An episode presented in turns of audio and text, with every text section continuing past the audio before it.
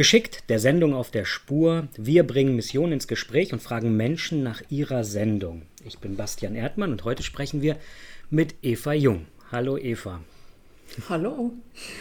Schön, dass du da bist, dass das hier geklappt hat. Und ich freue mich auf das Gespräch. Eva ist, ähm, du bist Grafikdesignerin, Texterin, Fotografin. Du hast in verschiedenen Agenturen hier in Hamburg gearbeitet. Du hast eine gegründet, Go Basel. Ich denke, darüber sprechen wir noch. Ihr habt Preise gewonnen. Du bist Buchautorin, hast die Internetseite Good News mit den Artikeln gegründet. Und das ist sicherlich noch nicht alles. Ähm, ich möchte dich zu Anfang fragen, du sitzt in deinem Büro dort? Ich sitze in meinem Büro gerade, ja. In deinem Büro. Wir haben uns vorhin schon darüber unterhalten. Ich sehe deine Rückwand dort, die sehr kreativ gestaltet ist. Wenn du zur Seite guckst, was fällt dir dann ins Auge? Mein Fahrrad. Dein Fahrrad? Ja. Steht das da als Deko oder bist du in, nee. in Hamburg hier äh, also nee, ich habe kein Auto und äh, Fahrrad ist durchaus mein Verkehrsmittel neben der S-Bahn und U-Bahn und Bussen und so Zeug. Okay, genau. wäre die Frage nach, nach, Auto und, und Carsharing, wäre die Frage nach Auto und Fahrrad schon, äh, schon erledigt. Äh, ja. Fritz Cola oder Kaffee? Fritz Cola. Obwohl es kommt auf die Tageszeit drauf an. Ja. Also ja, zum Frühstück oder morgens, also eher Kaffee. Elbe oder Alster? Elbe. Okay. HSV oder St. Pauli? St. Pauli. Ja, blöde Völlig Frage. Klar, ich wohne ne? da, ich wohne da. Ich komme gar nicht drum herum, aber es, ja, nee, geht auch gar nicht anders. Döner oder Falafel? Falafel. Ja? Ich bin Vegetarier. Also wenn dann nur ein Veggie-Döner. Ah, gibt's sowas? Ja, klar. Ich stelle mir das gerade so vor, so was, was ist da auf dem Spieß dann drauf, was die abschneiden? Ja, so Seitan oder sowas. Ach so, Klar. okay. Ja. Weihnachten oder Ostern? Ostern. Ja. Ich bin ja ein Weihnachtsmuffel. Ja. Mhm. Und was, was fasziniert dich an Ostern? Ach, die Hoffnung. Also, nee, vielleicht ist es, also klar, es ist die Hoffnung am Ende, aber ich finde, die gesamte, der gesamte Werdegang, da ist so ein gesamtes Leben drin von krasser Tiefe und Schwärze und Abschied und Trauer und Tod bis hin zu Neugeburt, was ganz Neues ist verrückt, neue Idee. Da entsteht was, was man nicht erwartet hat, Überraschungen und so. Also ich finde, da steckt irgendwie so viel drin. Ähm, finde ich viel spannender als klar, Gott kommt auf die Welt, es gäbe kein Ostern ohne Weihnachten, auch klar, aber ich sag mal, um Weihnachten herum wird so viel Primborium gemacht, das ist nicht so mein Fall. Und vor allem ist das Primborium geht ja nicht um Weihnachten und um die christliche Geschichte. Und weil wenn man das feiern würde, dann müsste man ja das Chaos feiern, weil an Weihnachten war ja alles andere als geregelt. Äh, dann fände ich es wiederum total super. Aber da das nicht gemacht wird, sondern so die die unrichtigerweise heile Welt gefeiert wird, kriege ich die Krise, weil die halt einfach nicht heil ist. In deinem Buch Alltagstourist äh, sind die mittleren vier Seiten schwarz. Ist das Ostern? Das ist der Weg zu Ostern, ja. Die sind aber nicht schwarz. Wenn du genau hingeguckt hast, siehst du, dass da was zu lesen ist. Ach du dickes Ei. Yes. Hast du nicht richtig reingeguckt? Das ist äh, mit, es gibt im, in der Drucktechnik, äh, normalerweise wird 4C gedruckt, das heißt alle vier Druckfarben, nämlich die klassischen CMYK, also mhm. schwarz, äh, rot, magenta, yellow, gelb und ähm, Cyan, das ist dann blau, so ein hellblau. Äh, die zusammen, aus denen werden alle Farben gemischt normalerweise. Wenn man Farbfotos druckt, dann bestehen die aus diesen vier Grundelementen sozusagen. Und bei Schwarz, das gibt es ja auch eben, das ist ja eine von diesen vier, die kann man alleine drucken, also nur äh, schwarz. Man kann aber auch aus allen Farben ein Schwarz mischen. Also das, dann ist das viel schwärzer als, also vom Druckauftrag einfach noch dunkler als das Schwarze, nur schwarz.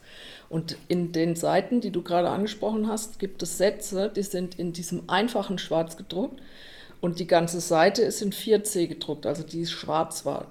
Das heißt, wenn man genau hinsieht, sieht man, dass in diesem Dunkel es immer noch einen Funken gibt, den man lesen kann. Tja, jetzt, jetzt, hast du was zu tun. Ist das jetzt, ist das, ist das jetzt Theologie gewesen, was du äh, gemacht hast? Du, wenn du die Seiten liest, dann wirst du erkennen, dass das pure Theologie ist, was da drin steht, weil im Prinzip mhm. geht es dabei um die Reise zu Ostern hin. Mhm.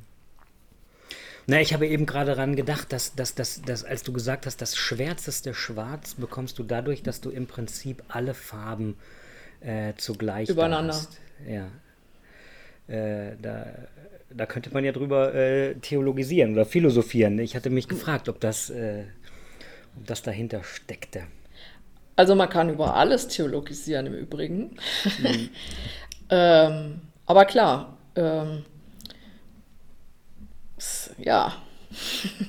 aber ob das, ob jetzt das nur schwarz heller ist als alles zusammen, naja, ist vielleicht sehr theologisch dann. Ja. Eva, du machst Werbung, das ist deine Profession. Äh, böse Stimmen würden ja jetzt behaupten, äh, ihr verkauft Leuten etwas, das sie vielleicht gar nicht brauchen. Äh, was, ent, was, was, was, was, was entgegnest du dem? Stimmt das? Für bestimmte Produkte stimmt das 100 Prozent. Ähm, also auf jeden Fall. Wenn man Werbung aber ganz ähm, base, von der Basic her nimmt, also was, ja. was, dann ist es schon so, du hast im Supermarkt irgendein Angebot gesehen mhm. ähm, und gehst zu deinem Nachbar und sagst, ey, du magst doch auch gerne frische Tomaten, guck mal, die sind da gerade im Angebot, dann ist das auch Werbung. Also wenn ich irgendjemandem etwas empfehle, vielleicht mhm. noch nicht mal ein Produkt, sondern sogar eine Haltung oder eine Erkenntnis oder eine Lebensweise. Keine Ahnung, ich mache jetzt äh, Gymnastikübungen und die helfen meinen Rückenschmerzen, dann ist das auch Werbung. Von daher, wenn man es ganz eng sieht und sagt, jetzt nur irgendein bestimmtes Getränk verkaufen ist Werbung, dann kann man natürlich sagen, ja, braucht man noch mehr Getränke oder noch mehr davon und klar. Äh, aber wenn ich das ganz auf Basic runtergehe, äh, dann machen fast ganz viele Leute machen Werbung, wenn man so will. Also würdest du sagen, Aufmerksamkeit wecken für irgendetwas. Genau. Äh, Entscheidungshilfen zur Mündigkeit genau. führen. Absolut. Und das ist auch so der Grund, warum ich das äh, schon sehr früh in meinem Leben irgendwie faszinierend fand, in der Werbung zu arbeiten, weil ich bei einem Grafiker sozusagen angefangen habe, also das war noch vor dem Studium. Ja. Ähm, da habe ich bei dem Praktikum gemacht, weil ich keinen Studienplatz bekommen habe. Musste ein bisschen länger warten, weil sie meine Mappen nicht so geil fanden. und ähm, dann, da, eigentlich konnte mir nichts Besseres passieren, weil bei dem habe ich so viel gelernt, das habe ich noch nicht mal im Studium in Wirklichkeit gelernt, also mhm. auch später nicht. Ähm, weil das einfach extrem ähm, praxisnah und ähm, ja, und bei dem, bis dahin dachte ich immer, ich würde gern Grafik, ich habe gern gezeichnet und gemalt, ja. ich würde gern Grafik machen. Aber, und auch Typografie fand ich immer interessant, schon mhm. recht früh, weil ich auch in der Schule immer gern Plakate gestaltet habe für irgendwelche Big Bands und Theatergruppen und so. Ähm, aber als ich bei dem dann reinkam, habe ich gemerkt, oh, man kann auch Sachen irgendwie toll formulieren, sodass ja. es nicht so, kauf mich, kauf mich, ich bin billig, sondern eher ja. so, guck mal, da ist was Tolles, das könnte dich interessieren, aber jetzt auch auf wirklich charmante und gute Art, auch gut gedacht und so. Und das fand ich so ansprechend, dass ich dachte, ja, das kann ich mir gut vorstellen, sowas zu machen. Und von daher Werbung für die entsprechenden Produkte, hinter denen ich auch stehen kann, ähm, finde ich total in Ordnung. Also mache ich leidenschaftlich gerne. Ähm, ich hatte in meinem Leben auch schon Produkte vor der Nase, für die ich hätte Werbung machen sollen, wo ich mich dann geweigert habe, dafür Werbung zu machen. Das finde ich spannend. Magst du erzählen, welche oder ist das. Äh Ja, Oder wollen, wir sie, oder wollen wir sie gar nicht zur Sprache bringen? Ja, es ist, ist das Ignorieren das Beste. Nee, ach was, so schlimm sind sie nicht. Da Ja. kann man sich durchaus drüber streiten, was man von denen hält. Also ich war einmal, ga- ging es um Zigarettenwerbung Ja. und ich bin so null Raucherin und finde Zigaretten schon seit Kindheit, weil mein Vater immer geraucht hat und auch im Auto, auch gerne im geschlossenen Auto. Ja, ja. Ich fand das schon immer widerlich und dafür Werbung zu machen, fand ich ganz schrecklich. Das habe ich abgelehnt und ähm, es ging einmal um Tetra Pak.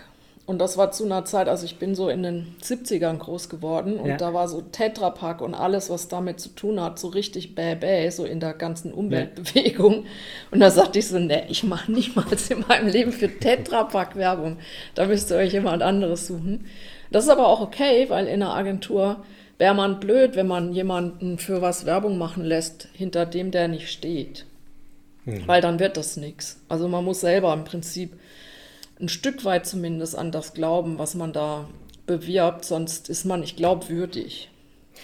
Jetzt machst du ja mit, mit, mit Good News, so bei- äh, God Stopp. News, Entschuldigung, ja? God News. Also Good God. News ist was anderes. ja, genau, sondern das God ist ja- News. Ich hatte mich. Genau, vorhin schon.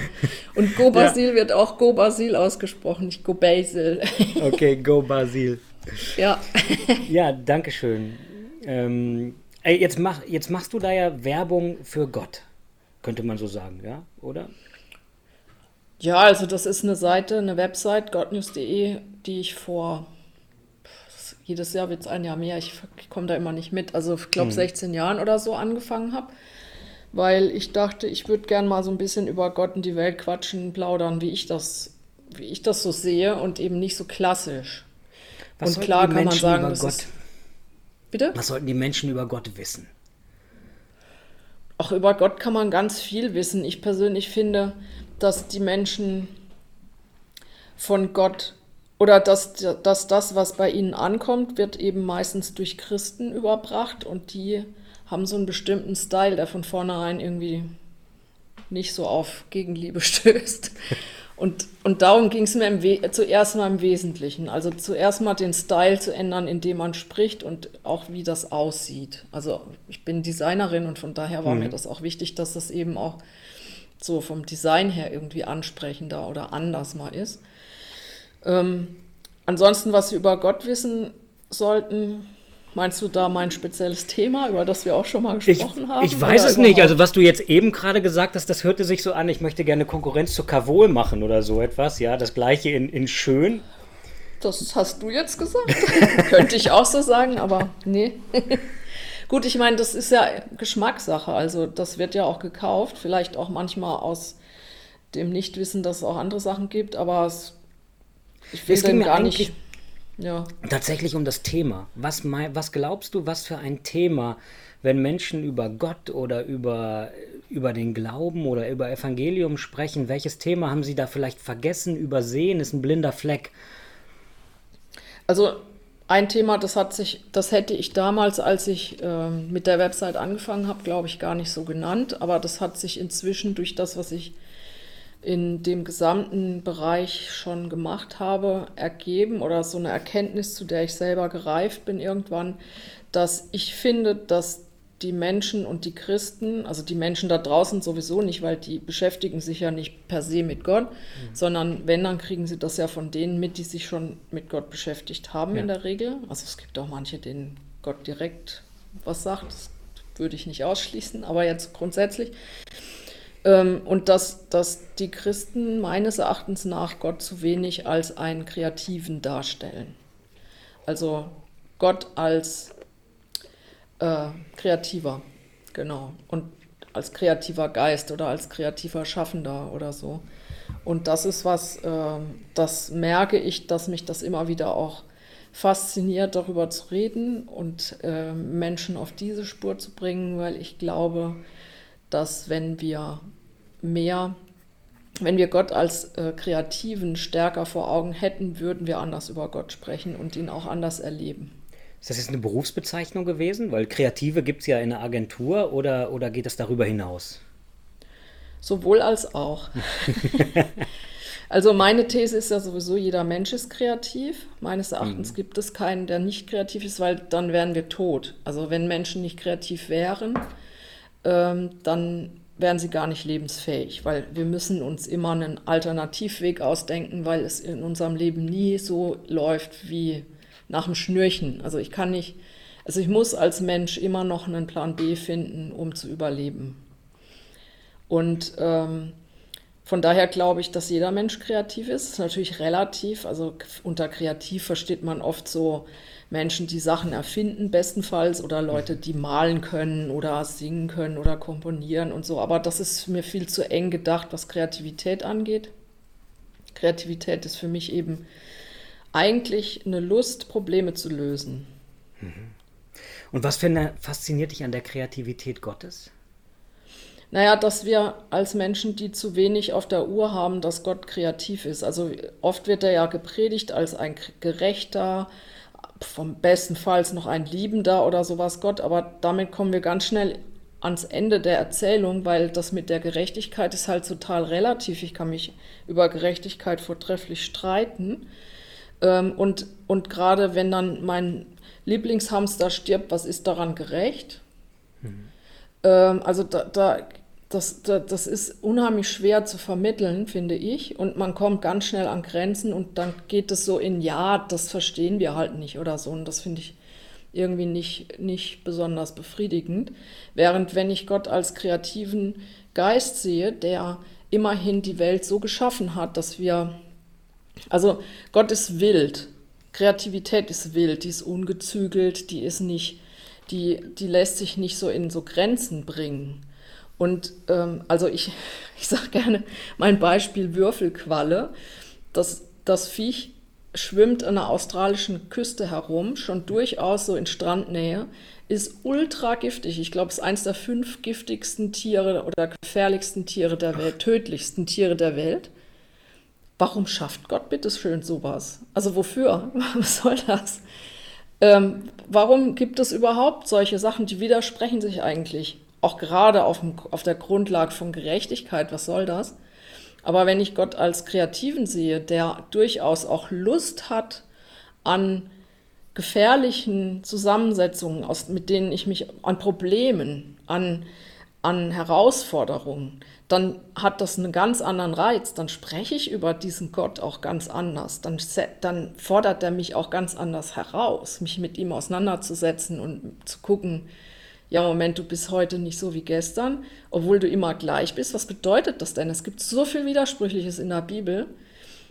Und Gott stellt sich ja dazu. Aber ja. eben nicht unter dem Gesichtspunkt, hier ist die Messlatte, da kannst du genau abmessen, wie in der Mathematik, a plus b ist gleich c oder sowas, sondern ja, morgen ist es halt anders. Gab es einen bestimmten Punkt, wo du das entdeckt hast, so Gott ist kreativ? War es in im Gespräch mit anderen Menschen und du dir überlegt hast, wie kann man heute von Gott reden oder? Also ich glaube, es kam, der, eine Initialzündung war, dass ich auf der Schön-Konferenz eingeladen war, einen ähm, Vortrag zu halten. Mhm. Die war vor zwei, drei Jahren mit dem äh, veranstaltet hier äh, Gebetshaus Augsburg und so. Mhm. Ähm, und ich fand das so abstrus, dass in der Vorankündigung dieser äh, dieses Kongresses oder Veranstaltung wurde das so hingestellt, als sei äh, christliches Leben und Kreativität und Schönheit als seien das so Sachen, die man erstmal zusammenbringen muss, als müsste man praktisch mal ja. klar machen, dass das zusammengehört und dass einem das mal bewusst wird oder so und dass man beides sein kann. Und mir ging das irgendwie total gegen Strich, weil ich dachte, Leute, das ist nicht unsere Erlaubnis, dass wir mal sagen, man kann auch Schönheit oder Ästhetik oder sowas ins Auge fassen, ohne sich gleich damit zu versündigen, weil man zu sehr so auf die Schönheit achtet und gar nicht ja. darauf, dass alle Welt gefüttert wird oder so und äh, satt ist, äh, sondern das ist ein grundsätzliches Ding von Gott, dass er gut, also dass er auf Schönheit, auf Kreativität, auf ja, äh, dass, dass, dass er das einfach ist also er ist viel mehr als das, was wir ihm oft erlauben. Und das hat bei mir eigentlich diesen Gedanken angestoßen. Ich glaube, wenn ich zurückblicke auf das, was ich in den vergangenen Jahren gemacht habe, auch davor, war das immer schon so ein prägendes Element, aber dass es mir wirklich bewusst wurde, dass diese Kreativität Gottes mehr ins Bewusstsein gerufen werden muss und auch selbstverständlicher werden muss mhm. in unserem Umgang, dann äh, auch was Kirchen- und Gemeindeverständnis angeht. Also wenn ich mhm. mir angucke, im Alten Testament sagt Gott, ich habe keinen Bock auf eure blöden Gebäude, ich möchte hier ja. im Zelt rumreisen. Ja. Das ist eine Ansage und der widersetzen wir uns ständig. Und das ist so ähnlich wie Gott nicht als Kreativen zu sehen. Also er möchte kreativ sein, aber wir wollen ihn in die Schublade stecken. Und das ist, das geht einfach nicht. Damit kommen wir nicht voran, weil Gott lässt sich nicht in Schubladen stecken. Du bist ja ein durchaus kreativer Mensch. Also du, du machst Fotos. Hast du das eigentlich mal gelernt, äh, fotografieren oder ist das einfach aus Interesse? Ach, das ist so ein, so ein Teilbereich von einem Grafikstudium. Okay. Aber okay. jetzt nicht, ich habe nicht Fotografie studiert. Du fotografierst, du hast äh, Ahnungen, Vorstellungen von Filmen, du kannst mit Worten umgehen. Ähm, auf welchen, auf welchen Ebenen äh, funkt Gott bei dir? Also wie erreicht, du weißt, wie du Menschen erreichst. Wie, wie, wie erreicht Gott dich? Also ich bin sehr viel in Kontakt mit Gott in Form von, dass ich so vor mich hinrede, jetzt natürlich nicht laut, sondern in meinem Inneren.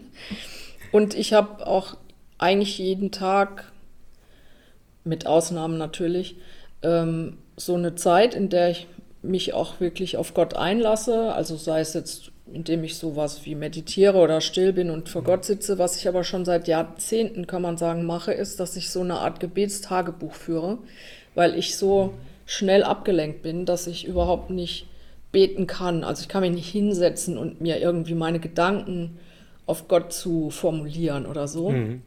Aber ich kann das super gut, indem ich ihm schreibe sozusagen. Mhm. Und in dem mit Gott schreiben und auch was, keine Ahnung, den ein oder anderen Input lesen oder auch in der Bibel was lesen. Also über die Bibel kommuniziert Gott zum Beispiel super viel mit mir. Mhm. Also, dass ich einen Text lese, der gerade wahnsinnig gut in meine momentane Situation passt. Das ist mir völlig klar, dass der aus dem Zusammenhang gerissen ist und sonst wie was. Aber das ist zumindest so eine Art Geheimsprache. Das hat mit der Bibel in dem Sinn gar nichts zu tun, ja. was da jetzt inhaltlich und geschichtlich und so drin steht, sondern das hat mehr mit dem, da haben wir einen Weg gefunden, um, also das ist so unsere Telefonleitung. Ja. So ein Aber bisschen so in der Art. das nicht Widerspricht das nicht deiner großen Lobesrede gegen die Kreativität? Also wenn ich an Kreativität denke, dann habe ich da immer was Neues, was Überraschendes, etwas, was ich jetzt nicht erwartet hätte. Und äh, ein Buch zu haben, das man vor äh, 1600 Jahren oder so etwas festgelegt hat, da kommt jetzt nichts mehr dazu. Ist das nicht antikreativ? Mm -mm. Also erstens schöpfen Kreative ja auch nur aus dem Baukasten, der da ist. Ich erfinde mhm. ja Sachen, indem ich Vorhandenes ändere. Ja. Also ich, ich, keiner von uns hat je ein neues Atom erfunden oder sowas. Also mhm. wir können ja nur aus dem Baukasten, den wir bekommen, schöpfen. Mhm. Deswegen ist für mich sowas null unkreativ. Im Gegenteil, ich finde es sogar gerade spannend, immer neue Sachen zu finden. Und ich weiß nicht, ich habe in meinem Leben vielleicht in, an, am Stück und in Summe die Bibel bestimmt, also de facto habe ich sie in Ganzen bestimmt schon viermal durchgelesen, so Bibel in einem Jahr lesen und all so ein Zeug. Ich habe für verschiedene Bibelübersetzungen Designs gemacht, das war mir wichtig, ich will die echt mal gelesen haben als Ganzes. Das war dann oft auch das Neue Testament nur, aber trotzdem. Also ich habe die Bibel schon zigmal durchgelesen, würde ich behaupten. Und ich stoße auf nicht nur Verse, sondern Geschichten, wo ich denke, mhm. hä? Die steht da drin, die habe ich noch nie in meinem Leben wahrgenommen. ja. Na, also von daher, ähm, ich meine, die Bibel ist dick und manchmal ist es ja nicht die Geschichte, sondern es ist manchmal nur ein Satz oder nur ein Wort, wo das sozusagen, ich sag mal jetzt, das ist nicht so bei mir, aber das sozusagen leuchtet. Mhm. Also das lese ich und denke so, ah, okay, ja. das sagst du mir gerade. Es ist für mich auch völlig klar, dass wer der Absender da jetzt gerade ist. Es geht dann gar nicht um diesen Text, sondern das ist, wie gesagt, wie so eine Art Telefonleitung oder Geheimsprache, mhm. ähm, die, die mag, ich kann überhaupt nicht sagen, dass das für jeden gilt oder dass, dass, dass man das kopieren kann oder ja. so. Das habe hab ich in meiner Konversation mit Gott gefunden. Und manchmal ist es auch ganz anders. Also ich habe jetzt gerade kürzlich ähm, ich habe, ich bin da schon ein paar Tage alt. Ich heiße zwar jung und bleibt es auch hoffentlich, aber ähm, ja, du wirkst auch so. Dankeschön. Äh, aber ich habe vor kurzem, vielmehr letzte Woche, mein erstes und ich gehe auch davon aus letztes Tattoo bekommen. Und okay. ähm, das ist ein Name, ähm, den mir Gott mal zugesteckt hat, mehr oder weniger. Und ich bin mit, wie gesagt, ich bin mit Gott immer im Gespräch. Und eines meiner täglichen Bitten an Gott ist, dass er mir, dass, dass er mich den Tag über begleitet. Ja. Und zwar unterbricht und sichtbar, also dass ich ihn merke, dass es ja. irgendwie auch klar ist, da, du bist da und jetzt da ist irgendwas Besonderes oder Sein so. Name. Dass er sowieso, dass er sowieso da ist, ist klar. Aber dass ich das auch merke, weil das ist ja ein ja. Unterschied, ob ich das selber auch wahrnehme. Und ähm, also das ist die eine an Grundlage für dieses Ding, was ich da habe. Und das andere ist, dass ich an Gottes Name in Form von, ich finde, also die Dreieinigkeit, ja. Gott Vater, von mir aus auch Mutter, kann ich irgendwie fassen. Jesus kann ich auch fassen. Das war ein Menschentyp, der ja. hat diesen und jenen Namen. Aber Heiliger Geist, sorry, echt, was ist denn das für ein Name? Klar, es gibt Ruach und Pneuma und was weiß ich für, für Namen, aber die gehen mir nicht so flott über die Lippen, finde ich irgendwie komisch. Und da bin ich mit Gott auch schon ganz lange dran. Was ist denn mit dem Heiligen Geist eigentlich? Äh, wie kann ich dich denn mal nennen, damit das irgendwie persönlicher klingt oder so? Und ähm, ein dritter Aspekt, ich finde es ja wahnsinnig spannend. Ich spreche ja selber immer von der Gott, aber eigentlich hat ja Gott ganz viel auch weibliches oder auch geschlechtsloses. Ja. Und irgendwie auch diesen Aspekt von Gott, dass er eben auch eine weibliche Seite hat, die natürlich für mich auch noch mal was anderes bedeutet.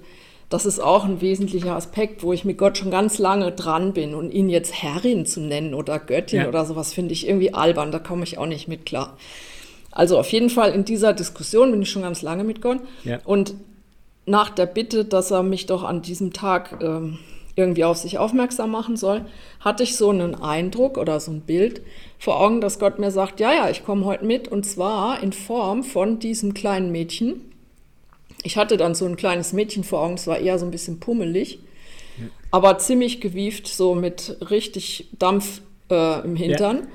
Und dann dachte ich so, ey, geil, äh, ja, die nehme ich nachher. Ich habe auch noch einen Roller, eine Vespa, nicht nur ein Fahrrad. Ja. Äh, die setze ich mir nachher, mit der fahre ich jetzt gleich ins Büro. Äh, das wird geil heute. Das finde ich richtig gut. Dann äh, komm mal mit. Das war so ein, ein vorgestelltes du. Mädchen. Genau, das war so, ja, also ich ja. hab, kann die nicht beschreiben, das war nur ja, so ein Gefühl. Also das ist ein Mädchen, klein, also irgendwie vielleicht so neun Jahre alt oder so, so eine kleine Pippi Langstrumpf. Ja. Und dann dachte ich so, ja, komm mal mit, aber wie heißt du eigentlich? Mhm. Und dann dachte ich, dann hatte ich plötzlich so einen Namen vor Augen und der heißt Elsha. Okay. Also abgeleitet im Prinzip von einerseits Elsa, weil das war so das, was ja. ich zuerst dachte, wie die heißt, und andererseits dem Namen Gottes El Shaddai, El Shaddai. der eher äh, ja auch einen weiblichen, also auch einen weiblichen Aspekt von Gott abbildet. Ja. Und dann dachte ich, ach, das passt ja super, Elsha. Und seitdem ist das praktisch für mich so ein Name, auch ein Name für den Heiligen Geist irgendwie. Also okay. es ist so ein Gemisch. Also es, es ja. ist irgendwie ein Gottesname, es ist dieses Mädchen, aber auch nicht nur. Es ist so die Begleiterin sozusagen. Ja. Und dann irgendwann vor kurzem dachte ich, so, und dich hätte ich gerne eigentlich immer dabei. Also ich ja. bin gar nicht so eine Tattoo-Tante, aber ja. ich dachte, irgendwie will ich diesen Namen unter der Haut haben. Also irgendwie finde ich das, ja, das passt für mich jetzt gerade wahnsinnig gut.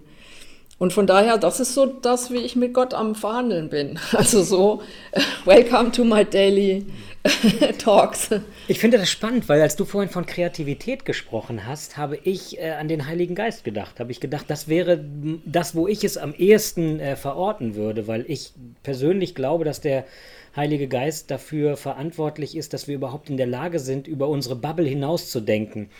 Und damit meine ich jetzt nicht nur unsere kleine Gesellschaft oder unsere Familie, sondern wirklich auch diese, diese ganzen Fragen, was kommt hinter den Sternen, was kommt hinter dem Tod, was war eigentlich vor mir da, ähm, nach Sinn und so etwas, das verorte ich, das ist für mich eine Wirkung des Heiligen Geistes und wo Absolut, du dann vorhin ja. von, von Kreativität Gottes gesprochen hast, da habe ich äh, nicht an Elscha gedacht, aber an den Heiligen Geist. Ich muss mir überlegen, was der überhaupt für einen Namen für mich hat. Ich habe dem noch keinen das ja, finde ich kreativ, ja. Ja. Äh, das ist sehr spannend, ja. Mensch, ja. wo? Ähm, ja, genau, aber Heiliger Geist finde ich auch, also geht mir auch so, das ist für mich auch so das ähm, Inspirierende. Und ähm, es gibt ein Buch von Richard Rohr, das heißt Der Heilige Ta äh, der göttliche mhm. Tanz und da kommt das eben auch so drin vor, dass äh, der Heilige Geist eben so dieses kreative Element irgendwie auch ist. So sieht das übrigens aus. Das ist dein Tattoo. Yes. Elcha. Hast du selbst entworfen? Ja, ja. Das ist sehr schick, aber ich, hätte ich es jetzt nicht lesen können, wenn ich, äh, wenn ich dich auf der Straße gesehen hätte. Nee, das ist auch so eine Schreibschrift. Ja. E-L, ja. S, ja. H und das A ist ein Dreieck. Ja, ah, okay, da kommen sie alle drei wieder zusammen. Hm. Wenn du Ble bleiben wir mal in diesem Dreieck, ja. Den Heiligen Geist haben wir eben gerade besprochen, was, äh, was der für dich bedeutet. Wobei, nee, ble bleiben wir da nochmal. Dieses, dieses kleine, äh, dieses, dieses junge Mädchen, dieses kreative, ähm, lebendige. Die kleine Pippi Langstrumpf. Pippi Langstrumpf, fantasievoll. Äh, so so stelle ich sie mir jetzt vor, wenn ich, wenn, wenn ich mhm. dich da gehört habe. Ist, ist für dich dann der, der Heilige Geist auch ähm, der Ort, der uns vielleicht etwas darüber verrät, was unser Menschsein ausmacht, was unser Leben ausmacht? Dieses, dieses, dieses Geschenk, von dem wir Christen gerne, äh, gerne sprechen, was aber so, so kompliziert verpackt ist manchmal, dass man das gar nicht so richtig ausgepackt bekommt. Ich finde halt den also das ist auch was, was ich in diesem göttlichen Tanz irgendwie klasse finde, dass ähm, da von dieser, also dass, dass Gott auch als Bewegung dargestellt wird. Also okay, dass Gott Tanz? Bewegung was? ist. Ja, ja, also das, was ich vorhin erzählte, also Richard ja. Rohr, von dem gibt es ein Buch, das ja. heißt der göttliche Tanz. Es geht um die Dreieinigkeit. Und es geht sozusagen um diese drei Personen, die auch eigentlich äh, geöffnet sind, um da noch eine weitere Person mit dazuzunehmen in diese Bewegung. Und ich finde halt, also Gott ist ja ganz viel. Und auch gerade, das finde ich zum Beispiel auch an diesem Namen El Shaddai ganz abgefahren, dass der einerseits beschreibt ja so eine Mutter, die einen an die Brust nimmt, also nährt, also richtig ja. so elementar. Und andererseits beschreibt es aber auch äh, Gott als einen Starken, der hinter dir steht und für dich richtig kämpft, wie die Löwin sozusagen. Ja. Also ist so sehr breit aufgestellt und man das kennt man ja, Gottes Namen gibt es ja viele und die stehen ja auch immer für eine bestimmte Eigenschaft und die ist ja sehr mhm. vielfältig als Gott als Heiler und Gott als Versorger und als Streiter und so. Also es gibt ja ganz viele ähm, Assoziationen und ich finde halt gerade der Heilige Geist als dieses eher quirlige, aber auch eben schon sehr bestimmte. Also ich finde, das ist einerseits ist es, also zum Beispiel bei diesem Mädchen ist es für mich nicht nur so eine, also oder das beschreibt ja auch Pippi Langstrumpf ganz cool. Die ist ja nicht nur verrückt im Kopf und macht ja. irgendwelches Zeug, sondern ja. die ist ja auch wahnsinnig überzeugt von sich ja. und die kann ein Pferd hochheben und ein Haus auch.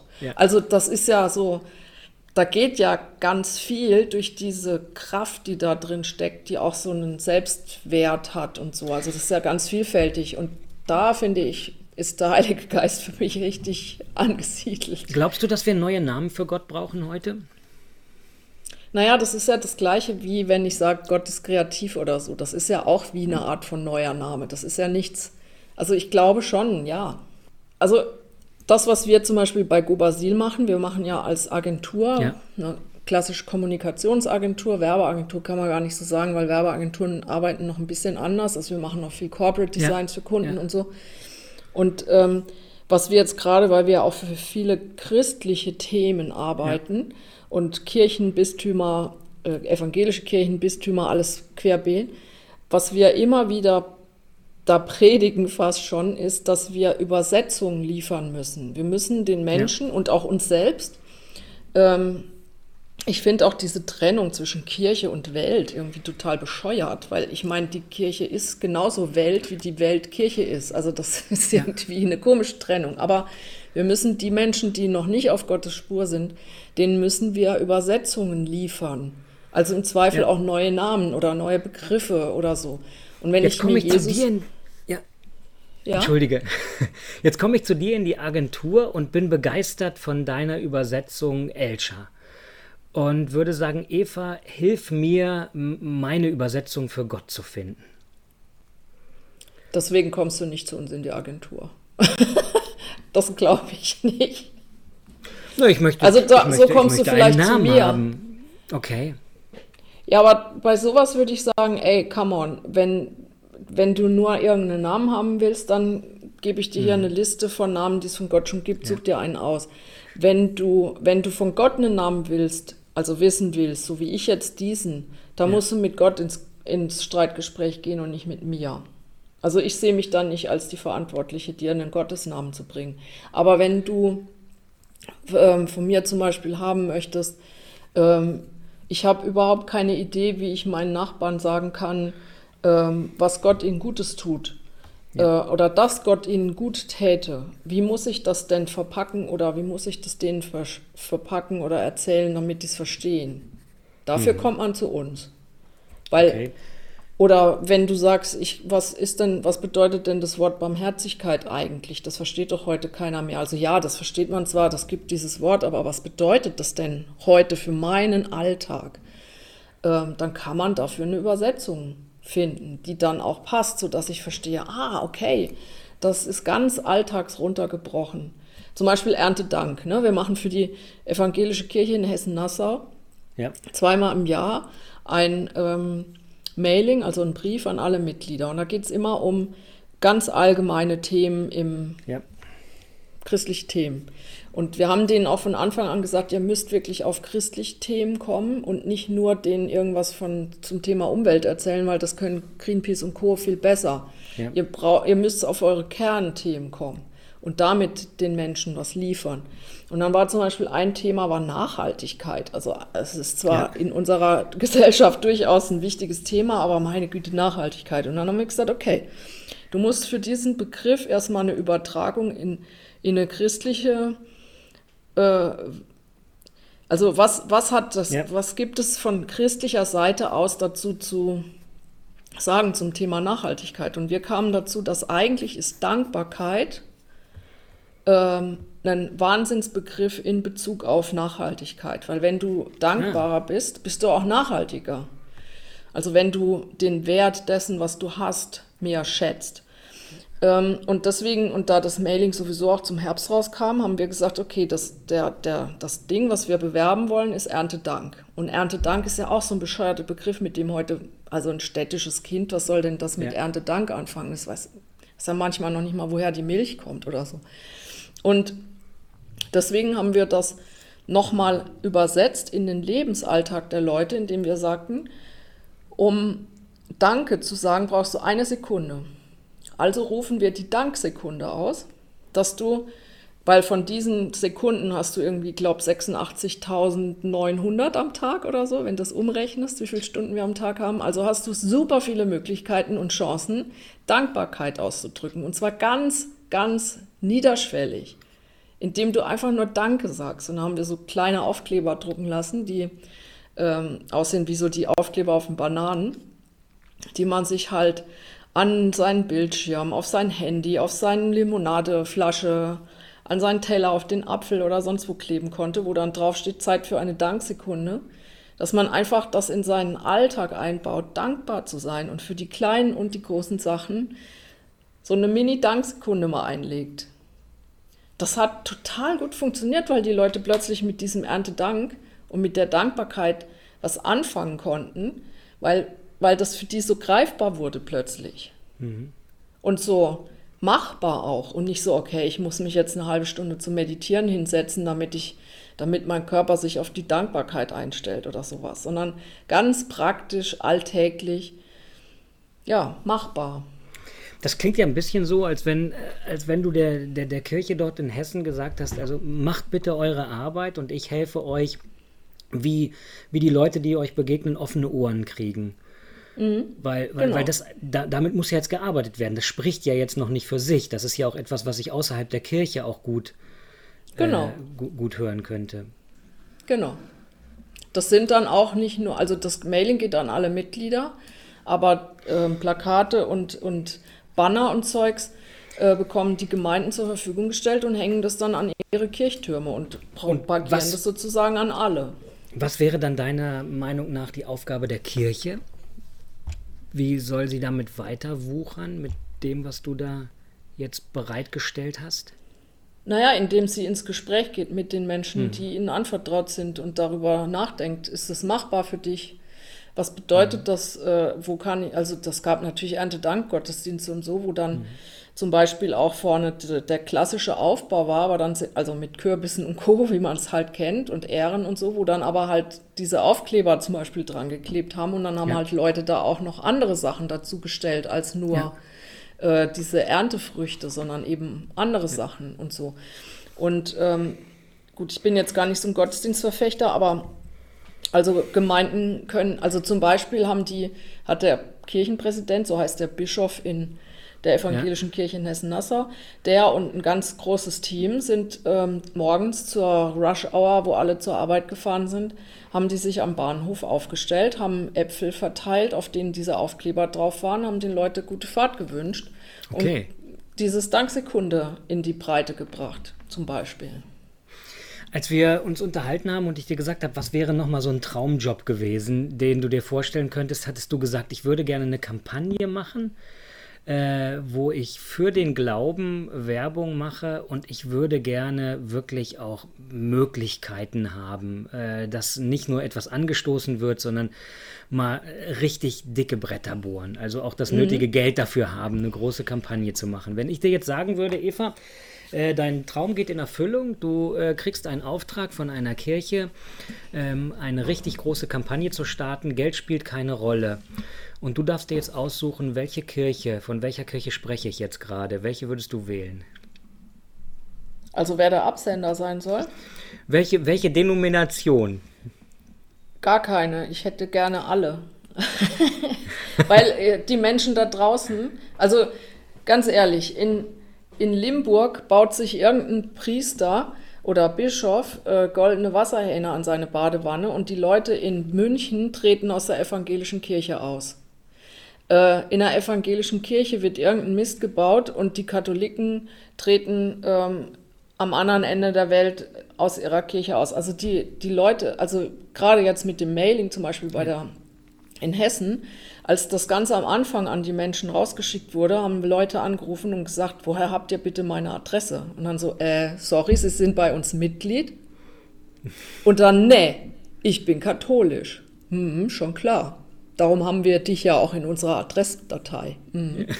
Also von daher, den Menschen, die Menschen, die ich gerne erreichen woll, will, mit einer Kampagne, die sie auf Gott aufmerksam macht, die brauchen keine Denomination. Mhm. Das, die können damit überhaupt nichts anfangen. Also Christen, Absender, dein christlicher Gott, keine Ahnung. Hat die Kirche sich komplett überholt oder kannst du dem noch, äh, noch etwas abgewinnen, dass, dass Menschen sich immer noch äh, sammeln aus Identitätsfragen, aus, äh, aus familiären Gedanken? Also ich glaube, Kirche muss sich überholen. Hm. Also, also die ist nie, hat sich nicht überholt insofern, dass sie out ist, sondern sie muss sich überholen in Form von, dass sie nicht out ist demnächst. Ah. Weil ich glaube, dass, also es gibt eine Studie, die wurde in der Schweiz ähm, gemacht. Ähm, da ging es um Kirchenmitgliedschaft und die haben festgestellt, es gibt ja noch unheimlich viele Menschen, die sind in der Kirche Mitglied, die kommen aber nie. Die kommen noch nicht mal ja. Weihnachten. Und die finden das auch okay so. Und die finden das eher einen Grund auszutreten, wenn sie ständig zu irgendwelchen Gottesdiensten eingeladen werden, weil sie wollen diesen Verein zwar grundsätzlich unterstützen, aber eigentlich sich nicht beteiligen.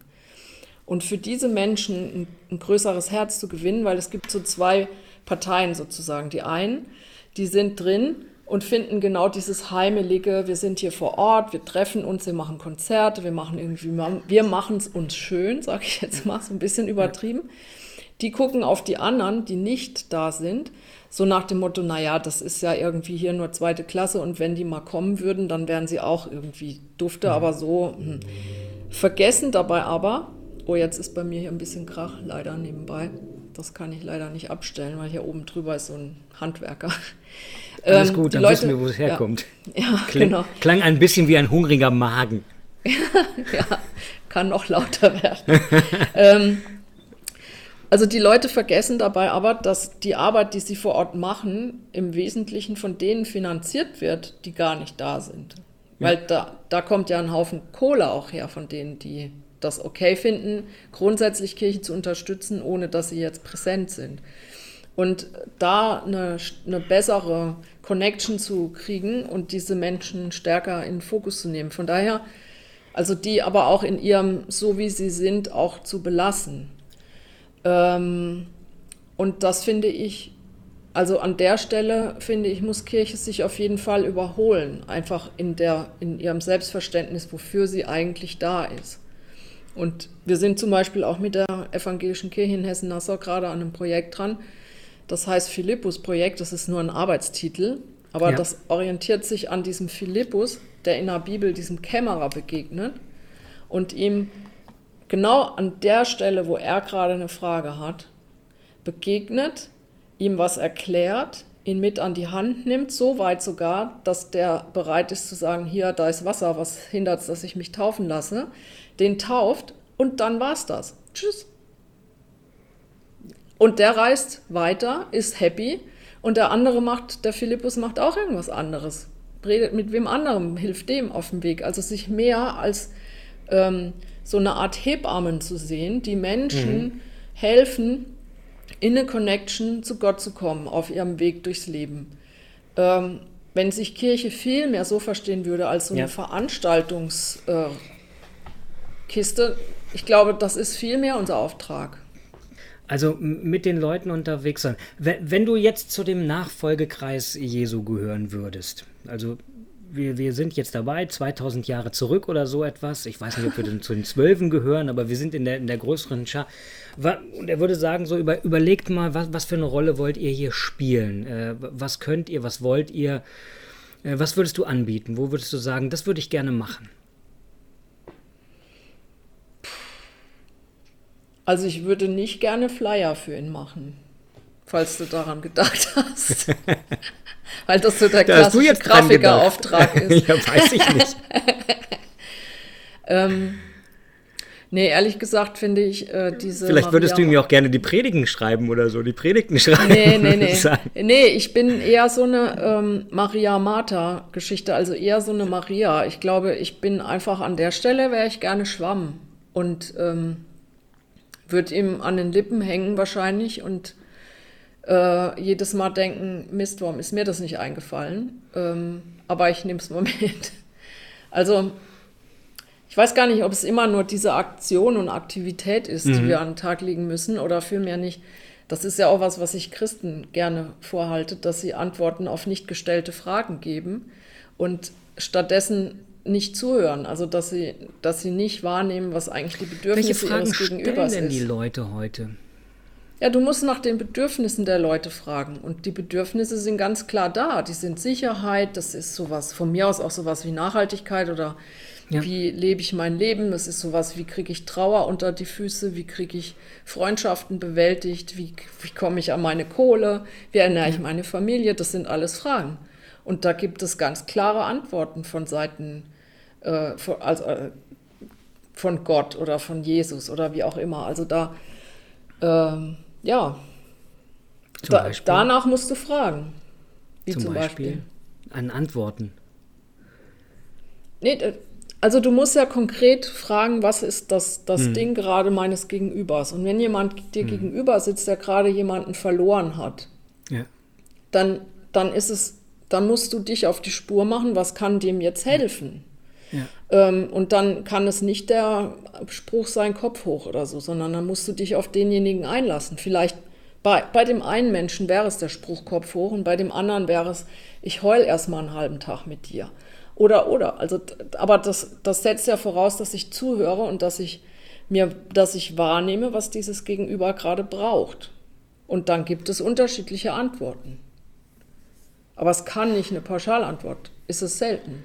Beschreibst du gerade das Idealbild von Gemeinde, das füreinander zu sein, die richtigen Fragen zu stellen und miteinander unterwegs zu sein für Antworten mögliche? Naja, ich mache da halt nicht den äh, ich, ich spreche halt nur ungern über Gemeinde, weil ich eben ungern mhm. über Gott und die Welt als getrenntes Ding spreche. Mhm. Also ich spreche über Gesellschaft. Also so funktioniert, also wenn ich jemand in meiner Nachbarschaft hätte, der so auf mich eingeht, ja. dann ist das von mir aus nennt es Gemeindeform, ja. aber das ist dann einfach ein sehr angenehmer Zeitgenosse, mit dem ich auch vielleicht gern mehr teilen würde wollen ja. als nur ich, ich habe eben gerade versucht, so dein, dein Ideal äh, konkret äh, zu denken, ja. Also wo, wo, wo kann das passieren, dass Leute die richtigen Fragen stellen, dass Leute an den Situationen der Menschen da sind, sich auch, sich auch Zeit nehmen, äh, diese Fragen nicht nur zu stellen, sondern dann auch zuzuhören, wa, wa, was dabei rauskommt. Und da habe ich eben, eben daran gedacht, äh, ist das nicht eine Form, Gemeinde äh, zu denken, ja? Einfach äh, sich nicht orthodoxe Sätze zu überliefern, nicht Richtigkeiten, so denkt man darüber, sondern vielmehr äh, am Leben dran zu sein, sich zu helfen, die richtigen Fragen zu stellen, sich zu helfen, ähm, nicht, nicht aufzuhören, bei Gott anzuklopfen zum Beispiel, ja, und nicht zu denken, der, der, hat mir nichts mehr dazu zu sagen. Nee, weil Gott hat ja auch ständig neue Ideen, die sind, die klingen zwar ähnlich, aber sie sind nicht gleich. Hm. Also Gott antwortet, also weißt du, du findest in, äh, in der Bibel, das ist so jetzt ganz plakativ, du ja. findest sowohl den Vers Schwerter zu Flugscharen als auch mhm. Flugscharen zu Schwerter. Und das ist ein totaler Widerspruch. Trotzdem passt jedes in der jeweiligen Situation. Und von daher hat Gott hat keine Pauschalantworten. Und ich erlebe halt, dass äh, also eine Kritik von mir an klassischer Gemeinde und ihrem Wesen, ihrer wesentlichen Veranstaltung Gottesdienst ist, dass ich finde, das ist, wenn man jetzt, ich meine, Baptisten, ich war selber lange mhm. Jahre Teil davon, ich finde, das ist Sonntagsschule für Erwachsene auf Ewigkeit. Man wird auch nie fertig. Also es wird eigentlich erwartet, dass ich jede Woche dahin latsche, dieses Programm mir reintue und auf ewig Student bleibe. This is ja. not real. Das ist einfach totaler Bullshit. Ganz ehrlich, wenn ich es mhm. mal ganz ehrlich sagen soll, die Menschen müssen mündig gewacht werden und irgendwann mal raus aus dieser Kiste, aus diesem Studium, aus dieser Hochschule. Die müssen irgendwann mal lernen, was sie mit dem, was sie sich da wöchentlich reingepfiffen haben, was das für ihr Leben und für ihre Mitmenschen bedeutet, was sie damit machen sollen und nicht nur hören, hören, hören und bei und den wofür, anderen nur abliefern. Und wofür sollte sie dann ausbilden? Wenn es so die Ausbildungsstätte ist, also dein, dein Kritikpunkt war ja, dass sie, äh, dass sie meint, das Studieren würde, äh, würde nicht enden, aber ein Studium hat ja durchaus auch einen Sinn, nämlich jemanden vorzubereiten für eine bestimmte Aufgabe. Und welche wäre genau, das? Genau, aber irgendwann ist das ja dann vorbei. Naja, irgendwann ja. wirst du dann halt Bäcker oder Theologe oder Lehrer oder Arzt oder was weiß ich. Also da hat jeder eine andere Aufgabe. Aber, ja, aber, aber du hast ja eine Kirche Aufgabe nicht, in deiner... Bäcker werde. Vielleicht. Für, für, was, für, für, was, für was sollte mich die, die, die Kirche oder die Gemeinde ausbilden? Ein aufmerksamer Mensch zu sein, der Gott mhm. in, im Alltag wahrnimmt und das wiederum für die Menschen, mit denen er zu tun hat oder sie, sichtbar zu machen charismatische Menschen zu werden, die Gott ausstrahlen, durch die er hindurch leben kann, durch die er sich in dieser Welt sichtbar macht. Das ist, wir sind sein Bodenpersonal. Und wenn wir immer nur in so ein Gebäude rennen und uns da hinsetzen und uns berieseln lassen, damit kann er nichts anfangen. Was soll denn da? Da treffe ich ja auch gar keine anderen. Hm. Sondern rausgehen, dahin gehen, wo die anderen sind ich versuche mir das zu überlegen, wie, es, äh, wie, wie das aussehen könnte, ja, wie, wie, wie sich eine Gemeinde gestalten könnte, die sich das zum Ideal machen würde. Ja, zu sagen, ich, ich begleite Menschen, die dann ihrerseits äh, selbst, selbst Menschen werden, die die Evangelium nicht nur verkünden, sondern leben. Habe ich dich da richtig verstanden? Ja. Naja, Jesus sagt das ja, er soll zu Menschenfischern werden.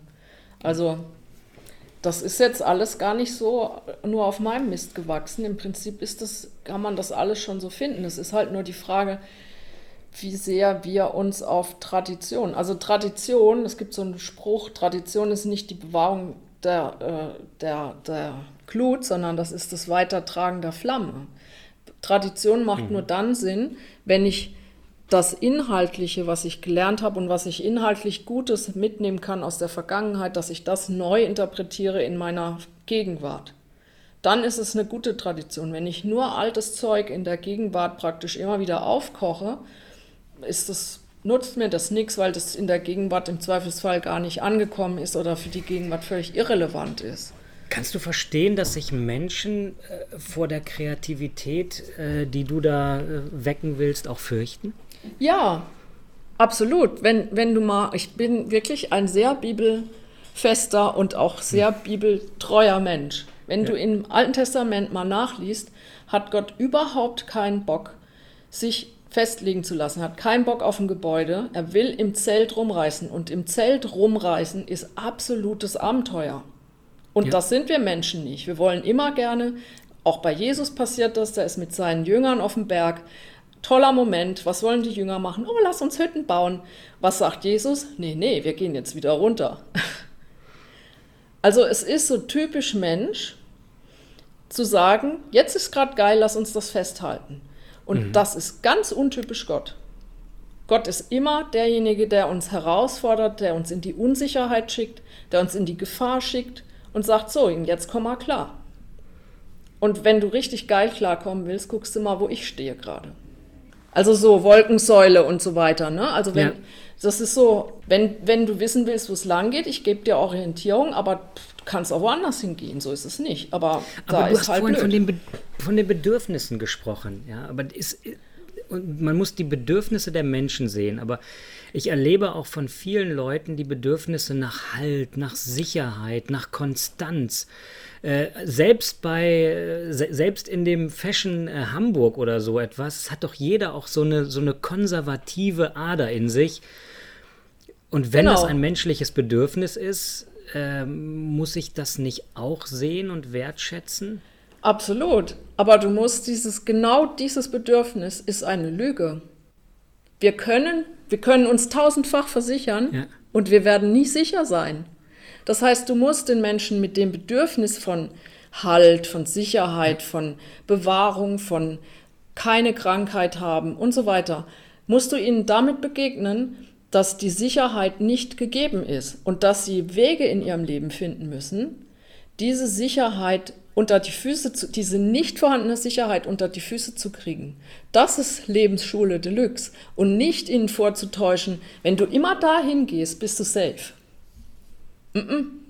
Das ist müsste falsch. die Kirche dann auch müsste die Kirche dann auch äh, bestimmten Leuten sagen, ähm, wenn ihr das sucht, was wir vielleicht auch bislang äh, bedient haben oder so etwas, dann seid ihr eigentlich bei uns an der falschen Adresse. Mhm.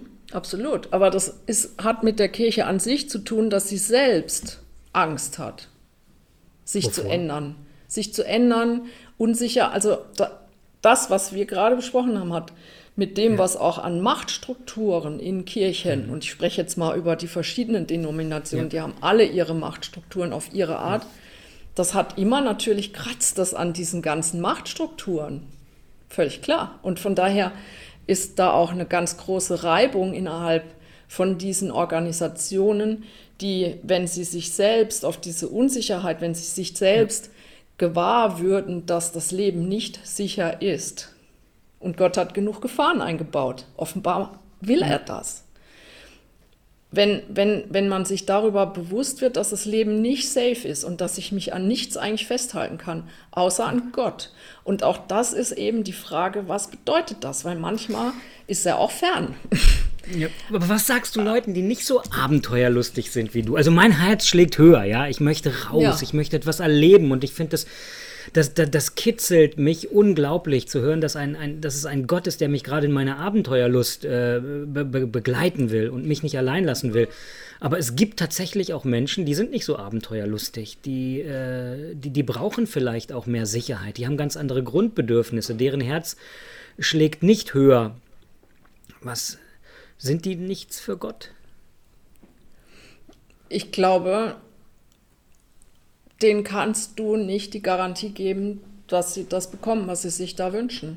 Das, ich könnte sie ihnen nicht geben. Also mhm. klar, es gibt bestimmte Sachen, die uns Gott ja auch zur Verfügung gestellt hat, mit denen wir uns eine gewisse Sicherheit selber auch schaffen können. Mhm. Und das können wir natürlich auch kultivieren.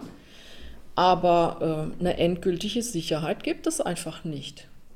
Es gibt keinen Menschen, der davor gefeit ist, dass er nicht morgen aus der Bahn geschlagen wird. Aus dem, was er sich alles Tolles gebaut hat. Und ich, auch da, biblische Geschichte, der äh, reiche Bauer, der sich seine Scheune gebaut hat und gesagt hat, ey, super, ich bin ausgestattet für die nächsten 100 Jahre, habe alles hier in meiner Scheune drin, alles super. Kommt Gott und sagt, ja, und morgen bist du tot. Und jetzt? Was würdest du ihm raten? Naja, was, was rät Jesus? Der erzählt die Geschichte. Ich mhm. muss das gar nicht machen. Du findest auf all das echt Antworten.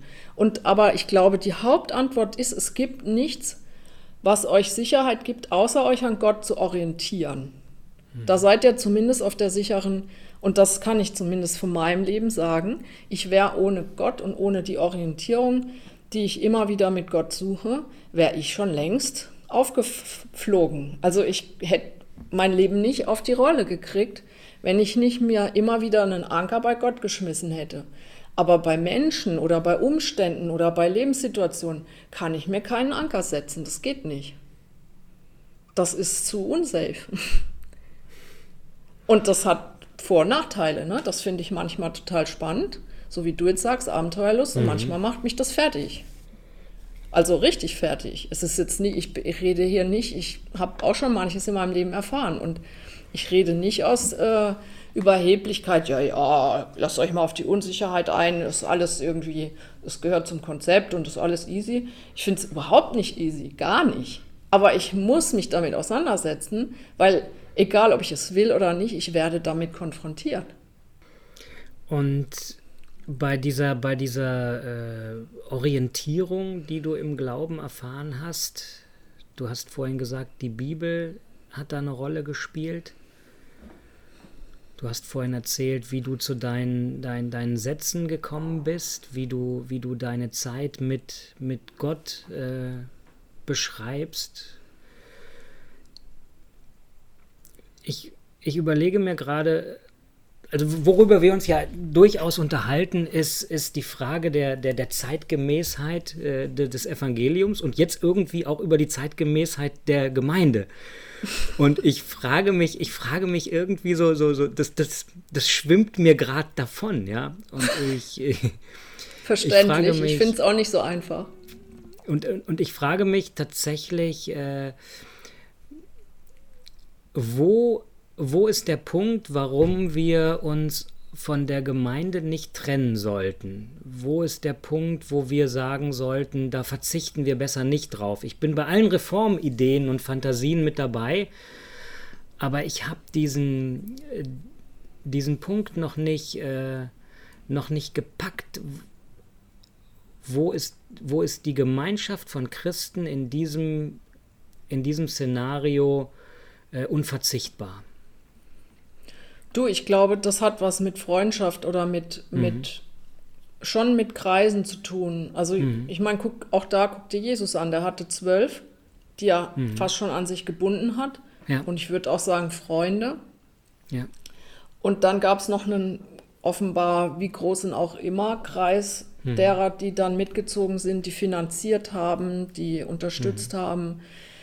Ähm, und ich denke schon, dass es sowas gibt. Also, dass, dass, also ich habe auch Menschen, mit denen mhm. ich Beziehung pflege und auch christliche Beziehung mhm. pflege in Form von, mhm. dass man zusammen betet, dass man sich gegenseitig mhm. irgendwie stützt oder ergänzt oder inspiriert oder oder oder. Ja. ich habe das Glück, dass viele in meinem Büro oder in meinem, meiner Agentur auch gläubig sind. Das heißt, auch mit mhm. denen kann ich manches teilen. Ja. Ähm, also ich glaube, das braucht man auf jeden Fall, aber ich brauche nicht diese immer gleichen, wir machen jetzt genau mhm. dieses Programm und dann sind wir safe. Oder ich muss, ich finde auch, ich bin inzwischen auch davon weg, du musst ein Übergabegebet sprechen und du hast den, ja. die, die Eintrittskarte in den Himmel geholt. Das ist irgendwie Blödsinn. Das kann, ich kann das so nicht mehr unterschreiben. Ja. Ich habe da eine ganze Weile auch dran geglaubt oder so, weil ich bin da, ich kriege das nicht mehr auf die Kette, weil das mir, das ist mir zu ja. klein. Und, und, das ist auch so eine komische Sicherheit, die es nicht wirklich gibt, meines Erachtens. Und was sagen wir den Leuten, die nicht so leicht Freunde finden, wie du und wie ich? Boah, ich finde überhaupt nicht leicht Freunde. Wirklich nicht. Also ich bin nicht? keine. Nee. Kann ich mir gar nicht vorstellen. nee, ich bin äh, lange Strecken in meinem Leben auch ja. ganz einsam, würde ich mal sagen, unterwegs gewesen, auch so im Teenageralter oder so. Mhm. Ähm, und gerade in der Zeit ähm, bin ich dann auch auf Gott gestoßen. Also so einsame Zeiten können auch dazu verhelfen, dass man vielleicht auch nochmal einen anderen Anker findet als in, in Freundschaften mhm. oder so.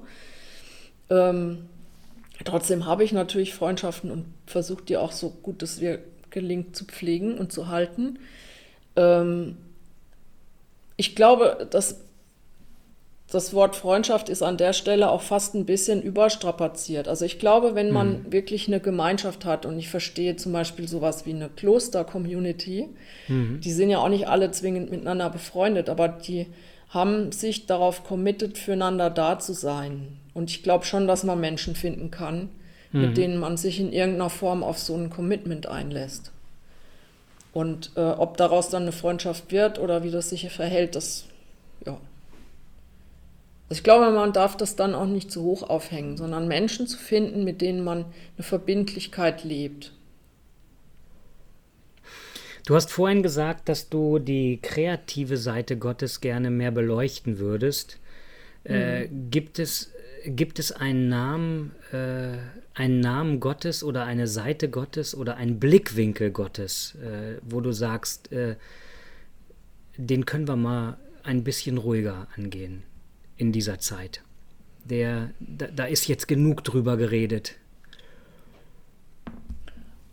Äh, also du meinst jetzt im Gegensatz über, zu diesem Prä Ja, der überschattet vielleicht auch das, was, was, was ich mir unter Evangelium vorstelle. Naja, das ist dieses, genau das, was ich vorhin auch sagte, das mit der Gerechtigkeit. Und ich glaube, ähm, das mit dieser Sündhaftigkeit. Also ich bin mir ganz sicher, dass wir jeder Mensch an so eine Stelle kommen muss und immer wieder an die Stelle kommen muss, dass er nicht alles geil macht. Im Gegenteil. Also dass wir, um es jetzt mal mhm. christlich auszudrücken, Sünder sind. Mhm. Ich glaube schon, dass jeder Mensch dahin kommen muss. Ich glaube aber nicht, dass das der Eintritt ist, mhm. ähm, dass ich zuerst das erkenne und dann praktisch mich mit Gott connecten kann. Weil das mhm. sagt ja schon Jesus. Ich habe euch schon äh, angenommen, da wart ihr noch Sünder. Also von daher ist das ja nicht die Voraussetzung. Jetzt Aber nimmst du einigen Leuten damit den Dreh- und Angelpunkt ihres Glaubens. Ja, ja sorry, was, danach hast du mich doch gerade gefragt. Ja, ja, ja, ja, ja, ja. Und ich freue mich, dass du so antwortest. Aber was, was gibst du ihnen, was gibst du ihnen stattdessen in die Hand, wenn du sagst, okay, lasst uns, lasst uns mal die Beziehung zu Gott und die Beziehung zu Jesus denken, ohne auf den ersten 85 Seiten von deiner Schuld zu sprechen zu kommen? Naja, indem du, also ich finde Gottes Freundlichkeit. Mhm. Also wenn du den Alltagstourist, auf den du vorhin ja angesprochen hast, also das ja, Buch, ja, das einzige Buch, was ich bisher schon mal geschrieben habe, äh, gestaltet habe und auch, wie auch immer, wenn du das Na, du aufmerksam gelesen hast, ja klar, aber jetzt als Buch, also zusammengebundenes Gelöt. Ähm, das startet mit dem, mit, den, mit dem Satz, Hallo du geliebter Mensch. Mhm. Schön, dass du endlich hier bist. Ich warte seit Ewigkeiten auf dich. Mhm. Wenn das klarer würde, das, da steckt nichts von Sünde drin, da ist gar nichts drin, mhm. was in irgendeiner Form äh, erstmal mit einem Vorwurf daherkommt oder so, sondern was sagt, du bist geliebt. Egal mhm. wie du drauf bist, egal was du gemacht hast, egal wo du herkommst und egal wo du jetzt gerade bist. Mhm. Du bist geliebt, angenommen und ich bin für dich. Mhm. Warum fahren die Leute so auf Sünde ab? Hast du eine Erklärung für? Ja, das ist dann immer gleich mit Gesetzen zusammenzubringen. Und ähm, das ist wiederum so ein Korsett, an dem man sich abarbeiten kann. Und das ist eben genau das, wo ich glaube, dass das halt nicht der Sinn der Sache ist. Also du würdest sagen, äh, ich könnte ohne dieses Thema äh, Schuld und Sünde äh, in den Mund zu nehmen, äh, im Glauben unterwegs sein und wenn es nötig ist, dann finde ich dafür etwas in der Bibel, aber ich bräuchte es nicht für meine für meine Evangelisations äh, von Evangelisation oder Vorstellungen von, äh, von ja. Evangelium. Auf jeden Fall. Ich glaube, dass es einen Punkt gibt, an dem, ähm, aber ich glaube, dass jeder Mensch da automatisch, wenn er von Gott ergriffen ist, sowieso hinkommt. Dass mhm. er begreift, dass, dass es da einen Gap gibt zwischen ihm und Gott und dass das Gap zumindest von seiner Seite schwer, also von der menschlichen Seite her, mhm. schwer zu überwinden ist und dass es dafür äh, von Gottes Seite ähm, eine, einen Freispruch oder sowas dafür geben mhm. muss. Ähm, aber das ist für mich nicht das erste Ding und das ist was, wo, wo jemand auch hinkommen muss. Also von sich aus mhm. im Zweifelsfall noch nicht mal hingebracht werden muss von jemand anderem. Also ich glaube, es ist ein bisschen so wie der Typ, der neben Jesus am Kreuz hängt und sagt, ähm, ich habe ganz viel Scheiße gebaut, kann ich trotzdem ähm, ja. irgendwie ja. mit dir mitkommen. Ähm, ich glaube, dass das normal ist, dass der Mensch da an so eine Stelle kommt, aber das ist dann viel natürlicher ich glaube ja, dass, äh, dass wir so viel über Schuld und Sünde reden, weil das vor 70, 80 Jahren in diesem Land ein immens großes Thema gewesen ist. Ich glaube, die ganze Generation, die selber Opfer, Täter und die so mit diesem Krieg, mit diesem, mit diesem Bösen verwickelt gewesen ist, ähm, nur eine Frage hatte, wie gehe ich mit meiner oder fremder Schuld um? Ähm, und ich glaube, dass manches, was mir heute zu gesetzlich vorkommt, vielleicht mal zu anderer Zeit ihre Zeit hatte. Das mag ich nicht beurteilen, ob das richtig oder falsch gewesen ist. Aber ich glaube, dass es heute nicht mehr so seine Zeit hat in diesem Maß. Ähm, Weiß ich nicht. Ich finde, mir wäre das zu kurz gesprungen. Also es gab mhm. schon immer Kriege und schon immer an der mhm. Stelle die Frage, was habe ich da jetzt mit zu tun gehabt? Also oder was habe ich dazu beigetragen? Also weiß nicht, ob das jetzt. Nee, ich, vor allem ist ja weltweit, das ist ja nicht nur in Deutschland. Ich wollte mich, wollt mich halt nicht abarbeiten an, den, an, an, den, an der Frömmigkeitsstilen anderer Menschen oder so etwas, sondern die, die Frage geht für mich weiter. Dann muss ich aber für mich finden, was ist eigentlich mein Thema? Was braucht die Gesellschaft von heute ähm, aus dem Evangelium? Wenn es tatsächlich verschiedene Zugänge gibt zu diesem Jesus, der hier gelebt hat, ähm, was wäre dann ein Zugang, mit dem man heute Menschen abholen kann? Ähm, du hast vorhin erzählt von diesen vielen Fragen, wie gehe ich mit, mit schwierigen Situationen um? Wie gehe ich äh, du willst nicht von Gerechtigkeit sprechen, aber es ist ja doch die Frage, wie gehe ich mit der Ungerechtigkeit um, ja, dass, äh, dass, dass ich so reich bin und andere nicht. Da machen sich wenige Leute Gedanken drüber. Es fällt uns immer auf, wenn ich ärmer bin als andere. Wie gesagt, ich glaube, dass es genug Bedürfnisse gibt oder Fragen oder Situationen im Leben von uns jeweils, von jedem Einzelnen und, mit, und den Menschen, mit denen wir zu tun haben, die ähm, nach Antworten rufen. Und ich glaube, dass es darauf Antworten gibt, Antworten von Gott, an die man sie heranführen kann. Ähm, aber dazu muss man eben erstmal zuhören und wissen, was denn ihre Fragen überhaupt sind. Also, hm. ja, und ansonsten das, was Jesus, also ich finde Jesus als Person absolut faszinierend, als ganze Person, nicht nur als ja. der, der am Kreuz hängt und für uns was erledigt ja. hat, und ich finde auch, ähm, also ganz im Ernst, ich mag ja ein Sünder sein, das, das sehe ich auch mhm. so. Ich habe überhaupt keine Frage dran. Aber ich würde vor einem menschlichen Gericht niemals zu Tode verurteilt für das, was ja. ich in meinem Leben in Summe ja. angestellt habe. Nie. Ja. Von daher ist dieses, du bist ein Sünder und du würdest vor Gott nicht bestehen, also sterben, für die meisten Menschen auf dieser Welt nicht nachvollziehbar. Ja. Und also was nicht, bedeutet das für dich, dass er für dich gestorben ist? Für mich ist wenn Jesus. nicht für deine, wenn nicht für deine schlimmen schwarzen Flecken, die, wo du sagst, glaube ich zu Recht, ähm, die sind nicht so schlimm, dass da ich oder irgendjemand anders für hätte sterben müssen. Ich glaube, dass das, was Jesus gemacht hat, ähm, das Höchstmaß sozusagen an Strafe auf sich genommen hat, die ein Mensch Mhm. auf sich nehmen kann, nämlich zu sterben für jemand anderes. Mhm. Er ist in dem Fall aber nicht für mich gestorben, wenn ich das mal so spitz ausdrücken darf, sondern für die Leute, die genau diese Strafe gebraucht haben oder brauchen noch in Zukunft. Für mich hätte es auch eine mildere Strafe sein können Okay. die er für mich auf sich genommen hat, weil ich niemals die Todesstrafe bekommen hätte. Bisher zumindest habe ich sowas nicht angestellt, dass ich das haben müsste. Aber es gibt Menschen, das geht mehr darum, dass wir befriedigt werden, als dass Gott befriedigt wird. Gott braucht keine Befriedigung. Wegen Gott hätte Jesus nicht sterben müssen. Aber weil es Menschen gibt, die sagen von sich, ich habe so einen Scheiß gemacht, dass ich eigentlich Gott nicht unter die Augen treten kann. So scheiße, wie ich bin. Und da sagt Gott, nee, pass auf, der da hat für dich alles erledigt. Damit du dir keine Vorwürfe machst. Nicht, damit ich Gott dir Vorwürfe mache. Äh, äh. Gott sagt, hallo du geliebter Mensch. Ja. Dazu steht er auch, aber damit der Mensch das überhaupt hören kann, dass er geliebt ist, obwohl er so viel Scheiße gemacht hat, braucht der Mensch irgendwas, wo er seine Scheiße hinladen kann.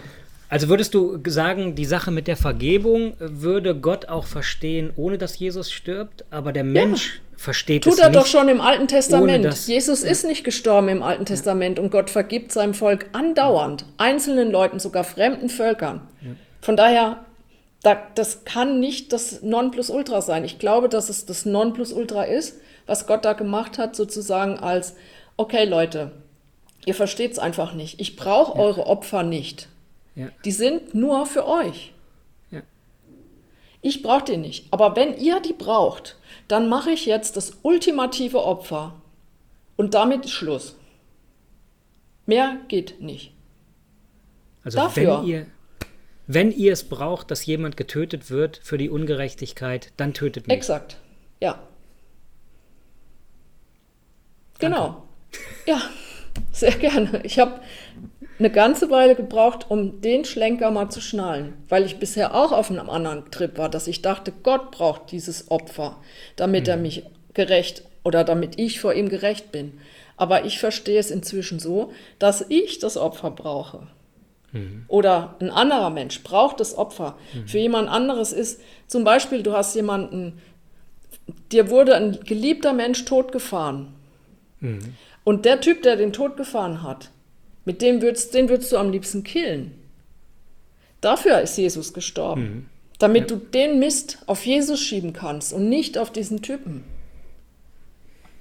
Also, das ist nur ein kleiner Schlenker, der aber Ja. wahnwitzig viel verdreht.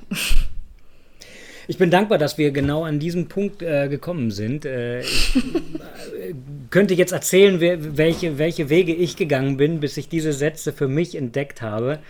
Und äh, ich, ich bin sehr zufrieden, ein Gespräch geführt zu haben, wo wir genau an diesen, an diesen Punkt gekommen sind, äh, wo, wo wir am Ende sagen, ich, ich glaube, das Blut vergossen werden musste, äh, ist für uns geschehen und eben nicht für Gott. Ja? Äh, der hätte wahrscheinlich auch andere Wege gefunden, uns zu retten.